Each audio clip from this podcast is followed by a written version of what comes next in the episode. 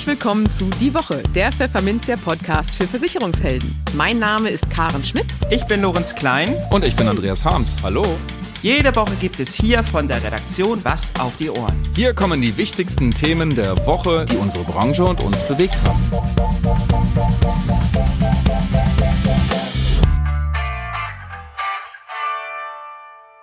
Moin aus Hamburg und herzlich willkommen zu Folge 101 unseres Podcasts. Heute ist Freitag, der 26. August 2022. Und diese Themen haben wir heute für Sie.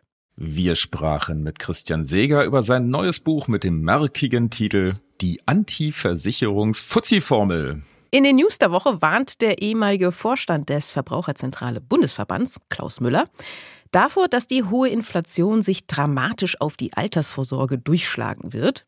Die Krankenkassen wollen neue Einnahmequellen anzapfen.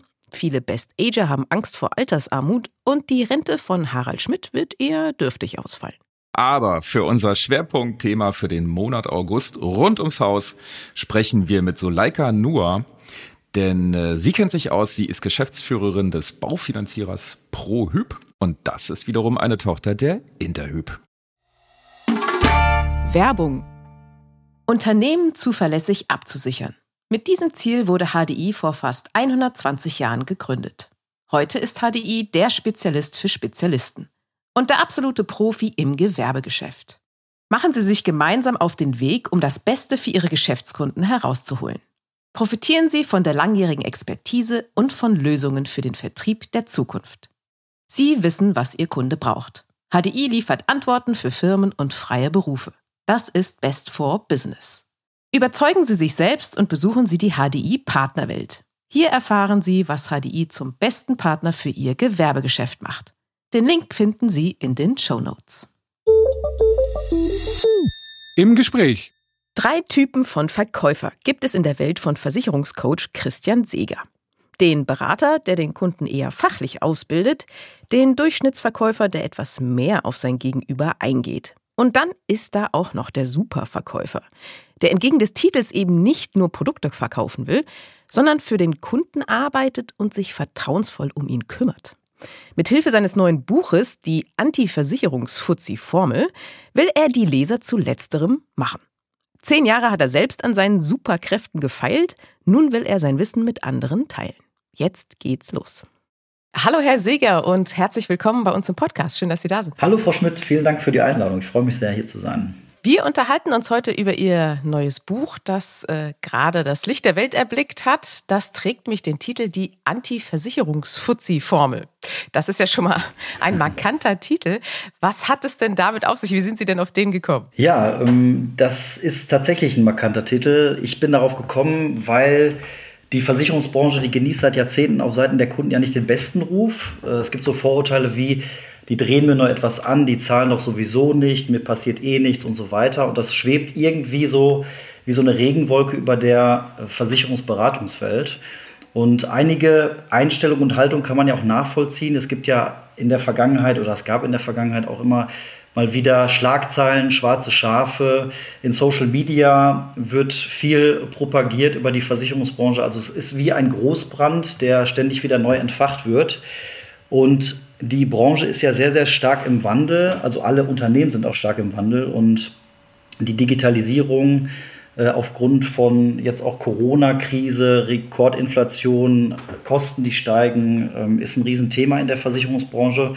Ja, und die Kunden sind auch heutzutage besser aufgestellt. Meiner Meinung nach informieren sich Kunden besser. Die wollen also kein Bla bla bla mehr.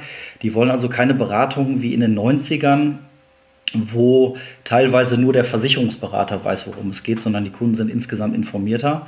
Warum Anti-Versicherungsfuzzi-Formel? Meiner Meinung nach ist es an der Zeit, den Versicherungsbereich in Kernbereichen zu revolutionieren weil der Versicherungsfuzzi meiner Meinung nach ausgedient hat und es an der Zeit ist, diesen Versicherungsfuzzi mal wieder ernst zu nehmen.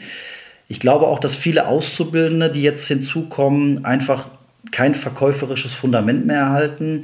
Sie haben nicht die richtige Einstellung zu be zum Beginn der Lehre und ich glaube auch, dass viele ältere Verkäufer einfach nicht bereit sind, sich zu verändern.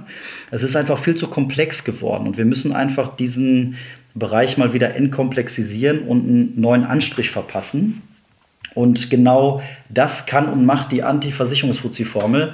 Denn hier wird neben dem Mindset eines Verkäufers, dem Zeitmanagement und der Organisation des Verkaufsalltages vor allen Dingen die Methodik im Verkauf entwickelt und deutlich geschärft. Egal ob vom Azubi bis hin zum gestandenen Verkäufer, Einzelne Bereiche können tatsächlich auch, weil ich sie selber anwende, im Verkauf wahre Wunder bewirken.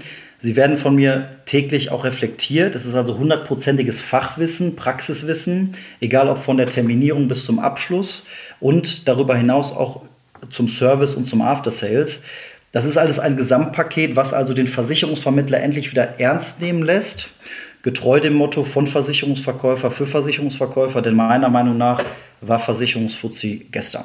Woran hapert es denn dann konkret aktuell bei Vermittlerinnen und Vermittlern? Ihrer Ansicht nach? Das ist tatsächlich die zentrale Frage, die wir uns alle mal stellen sollten im Versicherungsverkauf. Ich glaube, dass dem einen oder anderen Vermittler, der das jetzt hört, die Antwort nicht so ganz schmecken wird. Ich möchte auch keinen persönlich angreifen oder auf den Schlips treten, obwohl jetzt der Schlips auch in der Versicherungsbranche ausgedient hat.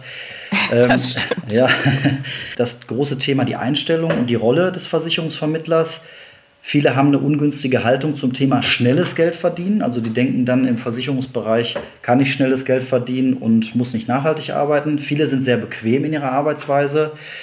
Grundlegende Veränderungen, wie zum Beispiel die Digitalisierung, wird einfach verweigert und wurde auch über die Jahre verpasst.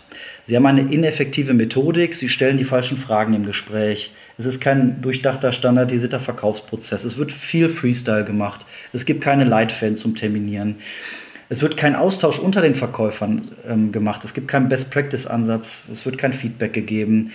Es ist eine semi-professionelle Organisation im Verkaufsalltag. Und ich glaube, speziell im Kundengespräch wird immer deutlich, weil ich ja die Coachings auch jeden Tag mache und auch selber verkaufe.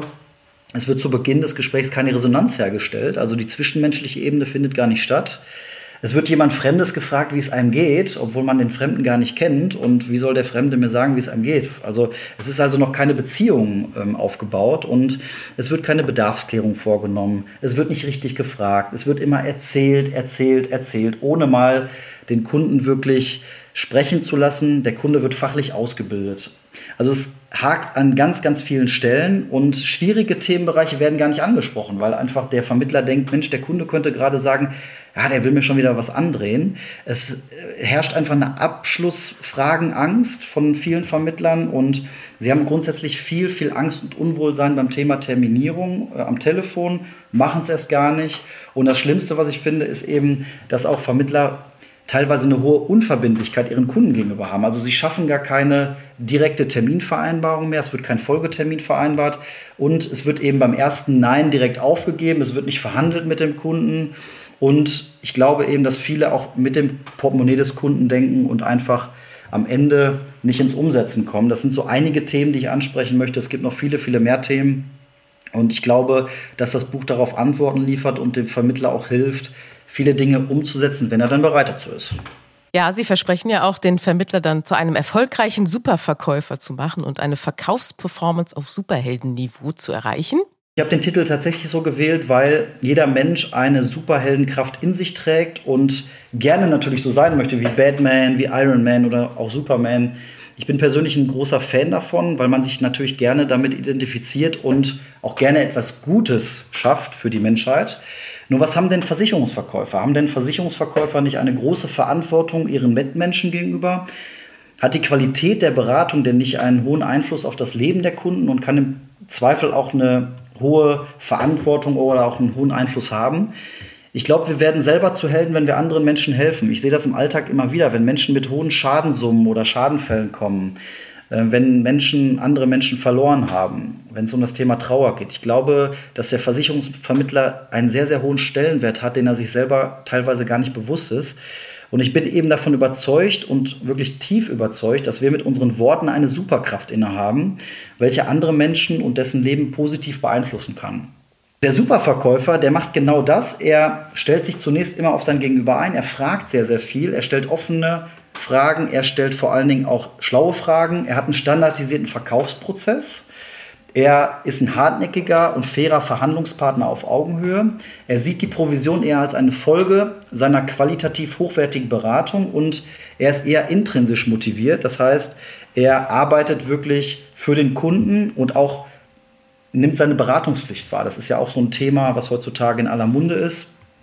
Äh, er ist ein vertrauensvoller Kümmerer, also er verkauft nicht nur, sondern er kümmert sich auch serviceorientiert für den Kunden und er begeistert einfach sein Gegenüber langfristig. Er hat ein super Mindset, eine super Methodik und ein super Zeitmanagement und um dieses ein Superheldenniveau zu erreichen, da habe ich auch selber zehn Jahre für gebraucht. Sie glauben gar nicht, wie ich gekämpft habe mit mir selber, was ich am Anfang für eine Verkaufsmethodik gemacht habe. Ich habe Neuordnung gemacht, wo ich am Ende 5 Euro Provision verdient habe, wo ich mich natürlich darüber gefreut habe. Nur es geht dann am Ende nicht darum, diese 5 Euro Provision zu bekommen, sondern ich habe einfach gemerkt, Mensch, wie verkaufe ich denn überhaupt? Und diese ganzen Erfahrungswerte, diese Schmerzen, die ich selber erlebt habe, davor möchte ich andere Menschen bewahren und möchte ihnen einfach was mit auf den Weg geben um insgesamt erfolgreicher zu verkaufen, um die Versicherungsbranche zu revolutionieren und vor allen Dingen den Kunden abzuholen und ihn bestmöglichst äh, zu versichern. Und ich glaube einfach, dass das Buch diese Anregungen gibt, um am Ende praxisorientiert und endlich mal einfach etwas im Vertrieb umzusetzen. Okay, und wie lauten da so ein paar Tipps, die Sie geben könnten, damit ähm, man die, die, Vermittler das schon mal anfangen können umzusetzen, so, so, ein Sneak Peek ins Buch sozusagen? Ja, also das ist ähm, die zentrale Frage, weil ja diese praxisorientierten Themen häufig äh, nur theoretisch in den Büchern angesprochen werden. Genau, genau. Ich möchte kurz äh, sagen, dass Verkaufsperformance, wenn ich über Verkaufsperformance spreche, gibt es die qualitative und die quantitative Seite. Und die meisten sprechen eben immer über diese quantitative Seite, dass sie glauben, dass sie ein Buch lesen und dann plötzlich zu Millionären werden. Und das ist ja nicht richtig, weil die quantitative Seite ist eher so die Folge aus meiner qualitativen Beratung. Und ich möchte hier wirklich erstmal auf diese qualitative Verkaufsperformance gehen, dass wenn ich mehr Qualität reinbringe, bekomme ich am Ende auch mehr Quantität. Und um ein paar Kniffe und Ideen zu geben, gibt es zum Beispiel die Sie-Kommunikation. Viele Menschen neigen dazu in Gesprächen, man müsste, wir sollten, wir könnten. Sie sprechen immer auf einer Ebene, die nicht kundenzentriert ist, die nicht personenzentriert ist. Und die Sie-Kommunikation ist in dem ganzen Buch komplett genannt, dass ich wirklich für den Kunden spreche, für den Kunden frage, dass ich genau wissen möchte, verstehen und begreifen möchte, Mensch, wie tickt denn mein Gegenüber überhaupt und was hat der für Beweggründe, es nicht zu tun. Die Ein- und Vorwandbehandlung mit der 4W-Methode ist ein Riesenthema bei mir. Und zwar Viele Menschen bekommen eine Ein- und Vorwandbehandlung von ganz, ganz vielen Ratgebern, die hochkompliziert ist. Also ich muss ein Studium machen, damit ich überhaupt verstehe, Mensch, wie kann ich denn Ein- und Vorwand behandeln? Und diese 4W-Methode, die ich entwickelt habe, die basiert auf der personenzentrierten Kommunikation, egal ob der Kunde jetzt sagt, das brauche ich nicht, mir passiert sowieso nichts, ich habe kein Interesse. Diese Ein- und Vorwandbehandlung hat also sowohl das Thema Wertschätzung, das Thema Verbindlichkeit mit drin. Es gibt also das wieder, was der Kunde sagt und hat mit der Wirkung gleichzeitig eine Lösungsorientierung drin, dass der Kunde auch mal ins Reflektieren kommt und am Ende verbindlich eine Entscheidung treffen kann. Also 4W Wertschätzung, Wahrnehmung, Wirkung und Wunsch sind die Hauptkriterien dieser 4W-Methode und die sind auf alles im Leben anwendbar. Und wenn ich einfach mal erstmal nur diesen Ein- oder Vorwand, egal ob es ein Ein- oder Vorwand ist, erstmal einfach nur annehme, ohne ihn zu interpretieren, ohne Ja, aber zu sagen, was die meisten ja tun, und mich dann also bedanke und dann eben in das gehe, was mir der Kunde sagt, habe ich schon einen Großteil gewonnen und kann eben sowohl im Beruf als auch im privaten Bereich diese Fights mit dem Kunden, dieses Ignorieren von Dingen, ja, aber kann ich endlich mal beiseite legen und ich kann vertrauensvoll mit dem Kunden arbeiten. Und dann gibt es noch einen Riesenpunkt, diesen standardisierten Verkaufsprozess, weil ich gelernt habe, wenn ich nur Freestyle mache und gewisse Dinge nicht einhalte von den Grundsätzen her, dann bin ich auch nicht in einer Möglichkeit, mich zu reflektieren und auch Ergebnisse zu reflektieren. Und dieser Circle of Sales, den ich entwickelt habe, der arbeitet vom Selbstmanagement über die Terminvorbereitung, den Termin bis hin zur Terminnachbereitung. Das heißt also, Fachwissen wird entkomplexisiert, die Terminierung wird praxisnah angesprochen, es wird Resonanz aufgebaut, die Situation wird erkundet mit dem Kunden, es werden Möglichkeiten geschaffen, Vereinbarungen getroffen, es werden After-Sales-Maßnahmen ganz klar definiert und es steht der Service, die Beratung und die Reflexion im Vordergrund und das gleichzeitig auch damit man auch Verkäufer bleibt und trotzdem auch mit seinem Verkauf gutes Geld verdienen kann. Und das waren nur ein paar Beispiele, die dazu dienen sollen, dass man am Ende wirklich erfolgreich professionell arbeitet und seiner Beratungspflicht auch nachkommt als Versicherungsverkäufer. Ja, das sind äh, wirklich ein ähm, paar schöne Tipps. Äh, wer Interesse hat, guckt gerne mal in das Buch rein. Wir verlinken, wo man das bekommt, natürlich auch gerne in den Show Notes. Ganz herzlichen Dank fürs Gespräch, lieber Herr Seeger. Sehr interessant. Ich habe zu danken, Frau Schmidt. Vielen Dank für Ihre Zeit. Werbung. Stellen Sie sich folgendes Szenario vor.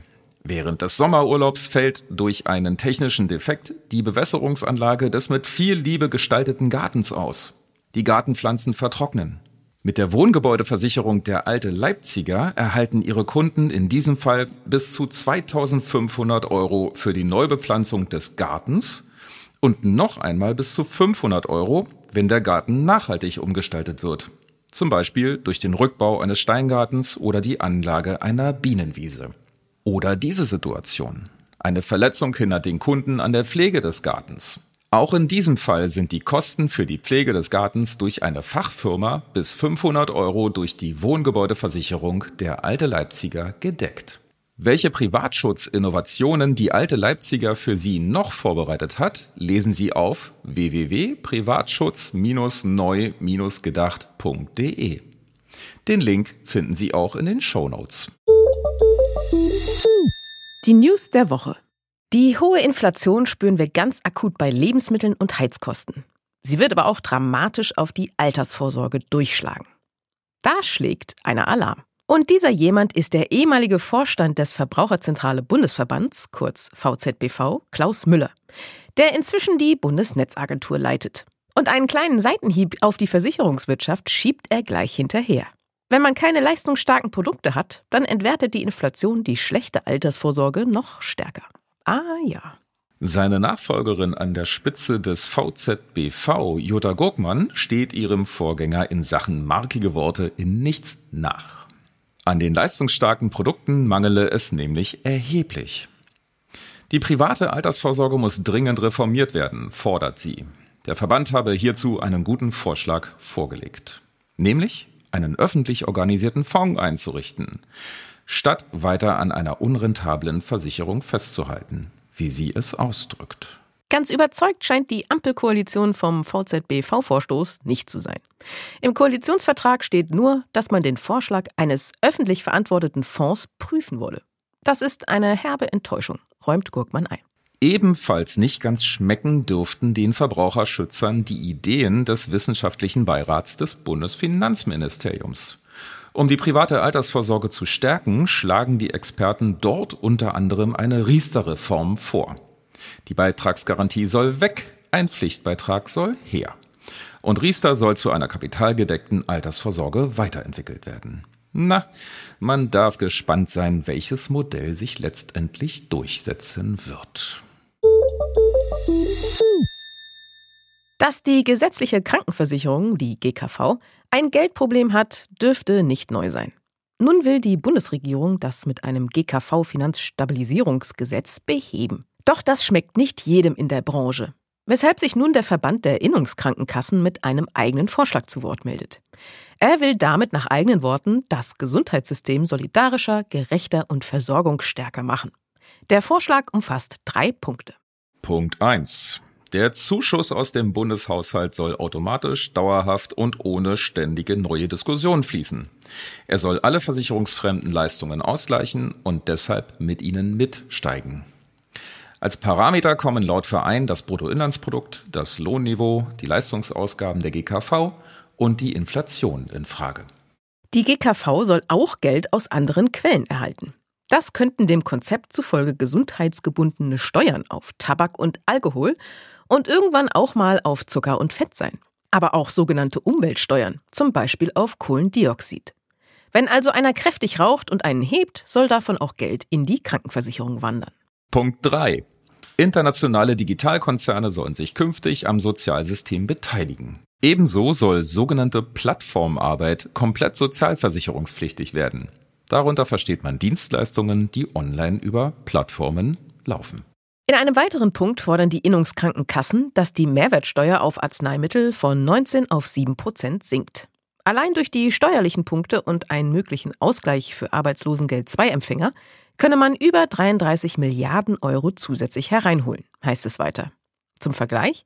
In der GKV soll sich das Minus im kommenden Jahr auf 17 Milliarden Euro belaufen. Freuen sich die Deutschen auf ihre Rente? Durchaus. 47 Prozent der Bürger ab 50 empfinden den Ruhestand als Belohnung für jahrzehntelanges Malochen. 27 Prozent freuen sich darauf, mehr Zeit mit ihrer Familie zu verbringen und sich Lebensträume zu erfüllen. Und mehr als jeder fünfte Best Ager möchte die gewonnene Zeit für andere Aufgaben, zum Beispiel ein Ehrenamt, nutzen. Das sind Ergebnisse einer Studie des Teilverkaufanbieters Engel und Völkers Liquid Home, für die 1500 Menschen im Alter ab 50 Jahren befragt wurden. Es gibt aber nicht nur positive Gedanken rund um die Rente. Je jünger die Befragten, desto größer ist nämlich die Sorge vor Altersarmut. Bei den Menschen zwischen 50 und 54 Jahren ist es ein gutes Drittel. Bei den über 70-Jährigen nur 12 Prozent. Was hilft, die Angst zu dämpfen? Ein eigenes Haus oder eine eigene Wohnung.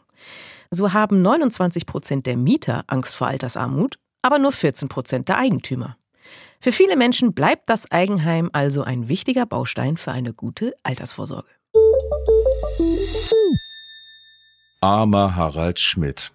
Der frühere Showmaster soll später eine Rente von nur 272 Euro im Monat bekommen. Das verriet der 65-Jährige in einem Interview mit der deutschen Presseagentur.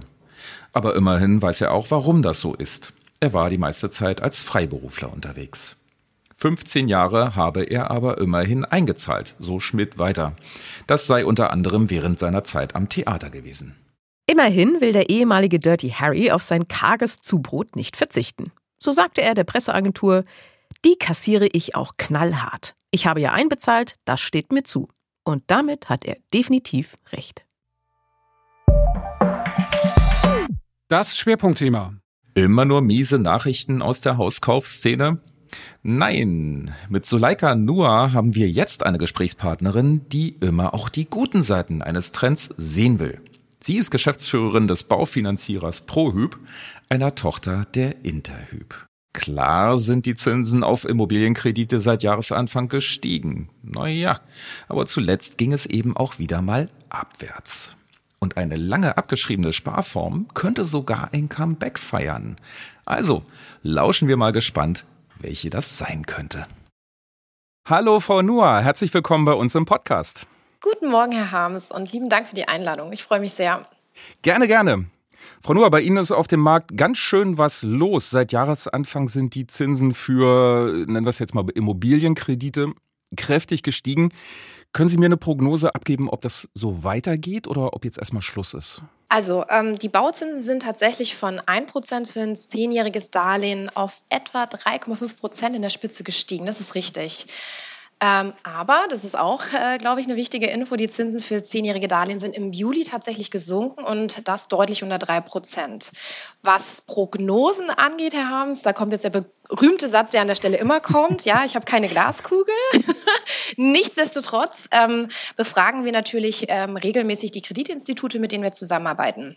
Und die, also die Mehrheit geht auf Halbjahres-, Jahressicht wieder von einem moderaten ähm, Zinsanstieg aus. Also bis Jahresende erwarten die meisten ein leicht höheres Zinsniveau als jetzt. Wir gehen bis Ende des Jahres momentan von Zinsen für ein zehnjähriges Darlehen von drei bis eventuell auch 3,5 Prozent aus. Heißt, ähm, wir haben damit ja jetzt ein Zwischentief. Das heißt, neue Chancen für Darlehensnehmerinnen und Darlehensnehmer gesunkene Zinsen natürlich ähm, und aber auch ähm, wir merken, dass bei den Immobilienpreisen jetzt sich so ein paar Verhandlungsspielräume auftun. Deswegen raten wir jetzt auch allen Beraterinnen und Beratern in der Baufinanzierung, vor allem den Vermittlerinnen und Vermittlern der ProHyp, wirklich die Menschen auf die Situation gerade aufmerksam zu machen, also sprich gesunkene Zinsen und Verhandlungsspielräume bei den Immobilienpreisen. Das heißt, man kann jetzt äh, versuchen, mit Hausverkäufern zu feilschen? Also das sollte man grundsätzlich immer machen. Ne? Man sollte okay. immer irgendwie versuchen, was rauszuholen. Ich denke, da geht immer mal was. Mhm. Aber tatsächlich ähm, bewegen die sich ja oder merken jetzt auch, dass jetzt eine andere Situation ist. Die Zinsen sind gestiegen und die Menschen sind zurückhaltender. Und natürlich ähm, kann es sein, gerade wenn vielleicht schnell verkauft werden muss, dass der Verkäufer dann doch irgendwie äh, ja, verhandlungsbereit ist. Mhm. Wir Journalisten, wir suchen ja immer nach Problemen. Das ist so eine mhm. Berufskrankheit bei uns. Ähm, durch die gestiegenen Zinsen. Wer hat denn jetzt eigentlich ein Problem? Also wenn wir mal mit dem Positiven anfangen, also grundsätzlich sind Finanzierungen in Deutschland sehr sicher und stabil ausgestaltet. Also wir haben lange Zinsbindungen, wir haben hohe Eigenkapitalanteile. Die durchschnittlichen Zinsbindungen unserer Kunden liegen bei 14 Jahren, also momentan, und einer anfänglichen Tilgung von 3 Prozent. Ähm, daher ist am Ende der Zinsbindung in aller Regel der Großteil des Darlehens schon abbezahlt. Wer also jetzt eine Anschlussfinanzierung abschließen muss, hat in, in aller Regel kein Problem. Denn die Zinsen liegen zwar vielleicht höher als bei der Anfangs- ähm, oder bei der Erstfinanzierung, die Restschuld ist aber deutlich niedriger. Und außerdem gibt es ja die Möglichkeit, ähm, die Tilgung zu reduzieren, weil am Ende der Erstfinanzierung ist die Tilgung oft bei teilweise 6 Prozent, weil sie ja also, äh, mit der Laufzeit zunimmt. Ähm, man kann aber auch parallel zur Anschlussfinanzierung in eine Bausparer investieren. Ne? Das ist ja auch on vogue jetzt. Ähm, Komme ich später nochmal ne? zu. Ne? Ja. Der kommt wieder, um die ähm, Anschl Anschlussfinanzierung eben auch mit einer niedrigen Tilgung zu bedienen und später dann eben das, mit dem angesparten Bausparer den Kredit komplett zu tilgen. Und da ist es halt so, dass ich wirklich mitunter mit dieser Zinsoptimierung tatsächlich mehrere tausend Euro ähm, sparen lassen können, aber auch eben die Zinssicherung kann verlängert werden. Ist übrigens auch interessant für eine Erstfinanzierung, das mal durchzurechnen. Und auch die Menschen, die jetzt einen Kauf tätigen und ihre Finanzierung mit langen Zinsbindungen und ausreichend Eigenkapital und Tilgung ausgestalten, werden in der Regel auch bei höheren Zinsen in Zukunft ihre Finanzierung noch tragen können. Zumal davon auszugehen ist, ähm, dass bei fortschreitender Inflation ja auch eine Zunahme des Einkommens gegeben sein dürfte. Und jetzt, Herr Harms, kommen wir zur Antwort Ihrer Frage. Warum Oha. das könnte ein Problem sein? Die Menschen, ähm, die sich vielleicht Anfang des Jahres noch eine Finanzierung gut hätten leisten können, sind ja jetzt mit diesen höheren Zinsen konfrontiert. Und die müssen tatsächlich wirklich neu kalkulieren und schauen, ob sich Finanzierungssumme und Rate überhaupt noch, also ob das überhaupt noch möglich und machbar ist. Mhm. Ähm, wenn nicht, gibt es trotzdem noch Alternativen. Man könnte überlegen, ob man vielleicht Immobilien, also Kompromisse bei der Immobiliengröße oder auch der Lage eingehen möchte und kann. Oder man sollte halt wirklich drüber nachdenken, ob Kauf und Finanzierung, ob man es sich jetzt wirklich leisten möchte und tatsächlich kann. Dann spinnen wir jetzt das Rad mal weiter. Mhm. Weniger Leute können sich vielleicht so einen Kredit leisten, weil die Gehälter eben noch nicht so gestiegen sind. Mhm. Dann haben die Hausverkäufer eigentlich ein Problem, oder? Tatsächlich ja, würde man meinen. Ähm, mhm. Deswegen ja auch der Verhandlungsspielraum. Aber, ja, es, ist, aber es ist tatsächlich so, dass wir ja immer noch ähm, ja immer noch so ein Knappheitsproblem haben. Also wir haben ja immer noch ähm, mehr Nachfrage als Angebot, ähm, gerade auch mit ähm, sehr attraktiven und, und schönen Immobilien. Von daher wird es bestimmt immer jemanden geben, der es kauft. Mhm, okay. Ähm, haben Sie jetzt bei sich am eigenen Geschäft, im eigenen Haus, das schon gemerkt, dass die Nachfrage nach Krediten sinkt? Naja, also über, über, über Zahlen, ich kann jetzt keine Zahlen nennen, aber ähm, was ich durchaus machen kann, ist, dass ich Ihnen mal einen Eindruck aus unserer Beratungspraxis gebe, einen persönlichen Eindruck. Also wir haben schon gemerkt, dass viele Menschen zunächst doch schockiert waren über die Zinsänderung und sich tatsächlich neu sortieren mussten.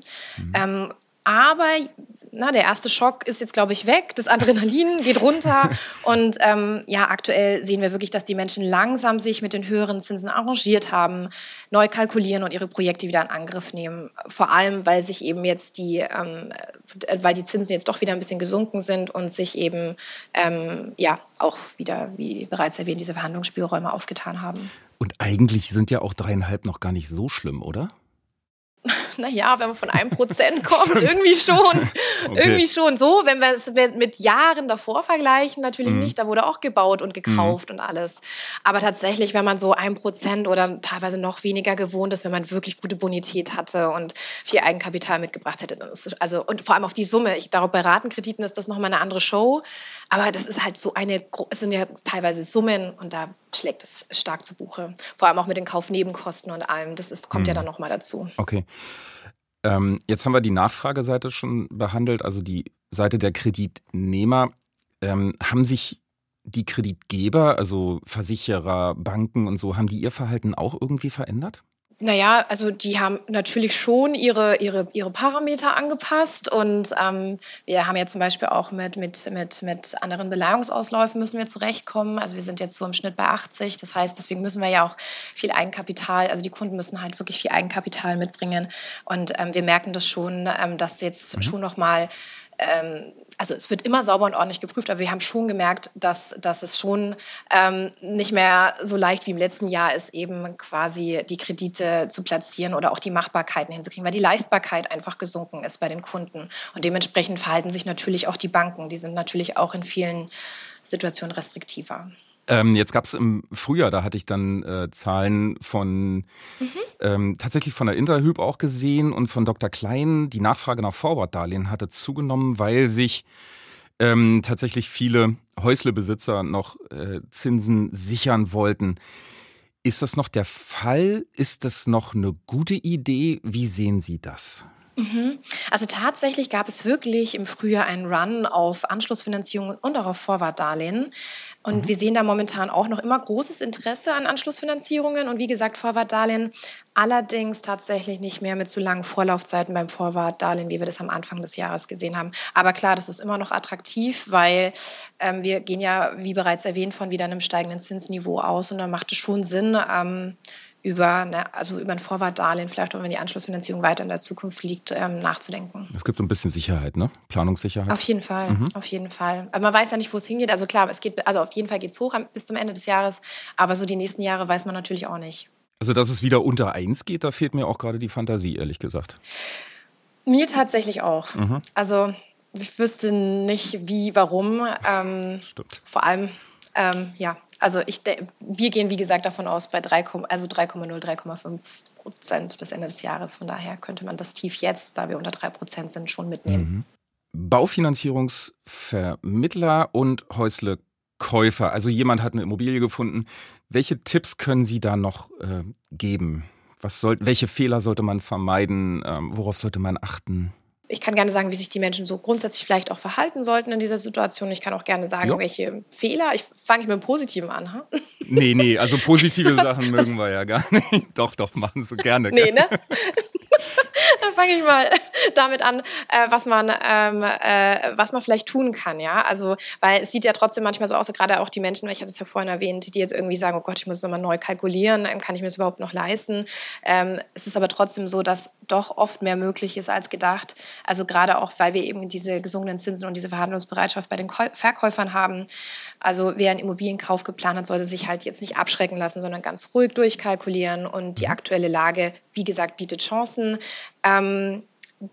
aber weil wir ja doch in Zukunft ähm, in der Tendenz ja schon steigende Zinsen sehen, sollten die Menschen, die Bedarf für eine Anschlussfinanzierung haben, ruhig daran denken, die aktuellen Zinsen mit einem Vorwartdarlehen eben in Zukunft zu sichern. Und jetzt sind wir wieder bei dem, was ich vorhin erwähnt habe, auch ein Bausparer ist, wie gesagt, jetzt sehr attraktiv und en vogue, denn damit lassen sich ebenfalls günstige Zinsen für die Zukunft sichern. Und das Schöne ist, oder beziehungsweise das, was auch noch, glaube ich, sehr spannend ist, ist, die meisten Bausparkassen haben ihr Tarifwerk noch nicht an das gestiegene Zinsniveau angepasst. Das heißt, Kundinnen und Kunden mit guter Bonität können aktuell noch Bauspardarlehen mit Zinsen, die teilweise um die, also sogar um die 1% liegen, abschließen. Und für ein Bauspardarlehen gibt es halt verschiedene Einsatzmöglichkeiten bei einer ähm, Immobilienfinanzierung. Also erstens kann man ähm, das Darlehen eben später zur Tilgung der Anschlussfinanzierung nutzen. Also wer in den vergangenen Jahren eine Baufinanzierung zu sehr günstigen Konditionen abgeschlossen hat, kann sich mit einem Bauspardarlehen für seine Anschlussfinanzierung ähnlich gute Konditionen sichern ein Vorwartdarlehen greift, wenn die Anschlussfinanzierung in den nächsten ein bis fünf Jahren ansteht und ist ja an das derzeitige Zinsniveau angelegt. Ein Bausparvertrag kann zu bis zu 15 Jahren im Voraus abgeschlossen werden. Und zweitens, ein Bausparvertrag kann, wie bereits erwähnt, parallel zum Hauptdarlehen abgeschlossen werden, um das Hauptdarlehen mit einer niedrigen Tilgung zu bedienen und äh, dann mit dem angesparten Bausparer den Hauptkredit zu tilgen. Und wie gesagt, kann man mehrere tausend Euro sparen, Zinssicherung verlängert sich. Und das Dritte, und das ist, glaube ich, auch spannend und für die Zukunft auch nochmal ein wichtiges Thema, ist eben, dass man das Bauspardarlehen wirklich für wichtige Sanierungen und Modernisierungen in der Zukunft bereits, also da kann man sich bereits jetzt günstige Zinsen sichern, weil das wird auch kommen, da ähm, naja, der Energiestandard, da komme ich dann aber nochmal bei den Fehlern zu, äh, da auch nicht überall optimal ist. Also sprich, also Berater und Beraterinnen sollten ähm, auf ihre Kunden zugehen und sie darüber informieren was sollte man oder welche Fehler sollte man möglichst vermeiden? Das ist einmal natürlich nicht vergleichen. Das wäre einfach nicht schlau. Wir als Vermittler vergleichen die Angebote von über 500 Banken und das ist mittlerweile ja so eine Zeitersparnis und man kriegt wirklich einen sehr, sehr guten Überblick, ähm, was, was es für Möglichkeiten für, für die persönliche Situation gibt.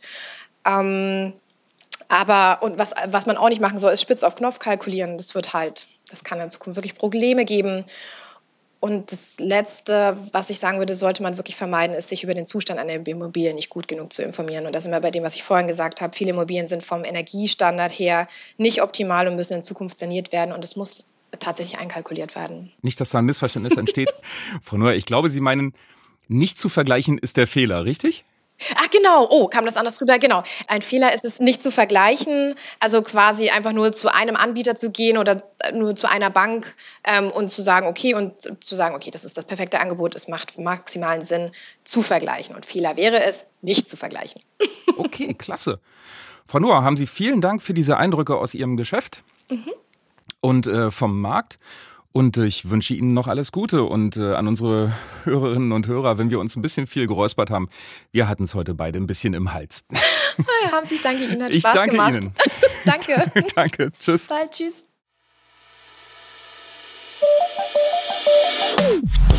Und damit haben wir wieder eine Folge eingetütet.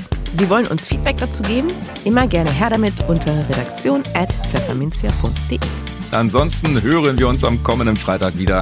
Bis dahin gilt, bleiben Sie wachsam, bleiben Sie optimistisch, genießen Sie das Wochenende und kommen Sie gut in die neue Woche.